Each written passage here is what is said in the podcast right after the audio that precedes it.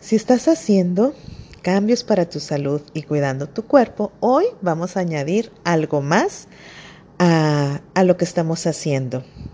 En la mañana habíamos dicho que estamos tomando agua de preferencia tibia. Y lo que vamos a añadir a partir de ahora va a ser una cucharadita de cúrcuma o azafrán con una pizquita de cayenne. Ya habíamos dicho, este, o es muy conocido, que la cúrcuma es un antiinflamatorio que nos ayuda a, a nuestro cuerpo, pero se ha descubierto que la cúrcuma tiene también un efecto protector para nuestro cerebro.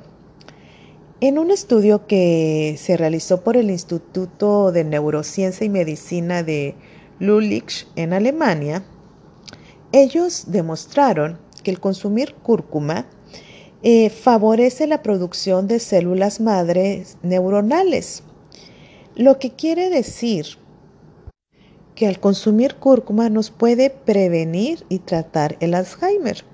Estos investigadores encontraron una nueva sustancia en la cúrcuma que se llama tumerona. Y esto hacía, en el experimento que hicieron con ratitas, que su cerebro produciera más células madre bajo el efecto de esta sustancia que tiene la, la cúrcuma.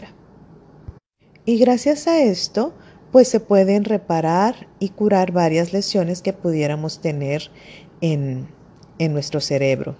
Y, también la eh, tumerona eh, favoreció la producción y la transformación de las células dañadas perdón, de las neuronas dañadas en neuronas sanas.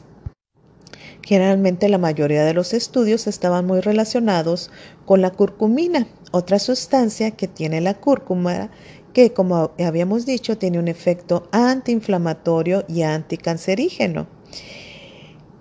Así que la invitación del día de hoy para ir sumando es toma cúrcuma. Si no la quieres tomar en la mañana, tómalo a lo largo del día, una tacita con agua tibia, tu cucharada de, polvo de cúrcuma o si lo haces té con el camotito, unos pedacitos, lo pones a hervir y siempre ponle un una pizquita, casi nada de cayenne. ¿Por qué? Lo que hace el cayenne es que abre nuestras células y pueden entrar las sustancias activas de la que tiene la cúrcuma y van a tener un efecto mejor en nuestro cuerpo. Así que ánimo y sigamos sumando. Lindo día.